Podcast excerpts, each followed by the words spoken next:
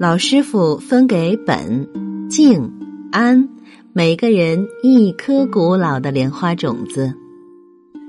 这是几千年前的莲花种子，非常珍贵。你们去把它种出来吧。拿到种子后，我要第一个种出来。本想，哎呀，怎么才能种出来呢？静想，我有一颗种子了。安想，本跑去寻找锄头，静想要挑出最美的花盆，安把种子装进了小布袋里，挂在了自己胸前。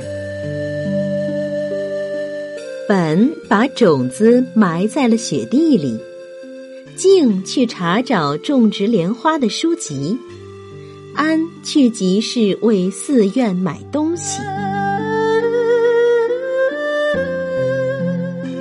等了很久，本的种子也没有发芽。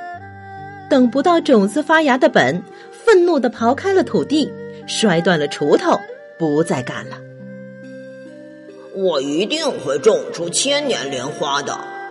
静想，雪下大了，我先去把庙门外的雪扫一下吧。安想，静将选好的金花盆搬过来，放在最温暖的房间里。安接着清扫寺院中的积雪，静用了最名贵的药水和花土。小心的种下了种子。安和以前一样做着斋饭。静的种子发芽了，静把它当成了宝贝，用金罩子把它罩住。清晨，安又早早的去挑水了。静的小幼芽因为得不到阳光和氧气，没过几天就枯死了。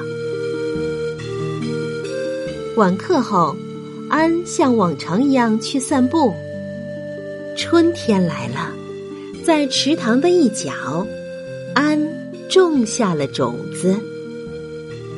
不久，种子发芽了，安欣喜的看着眼前的绿叶。盛夏的清晨，在温暖的阳光下，古老的千年莲花轻轻的盛开了。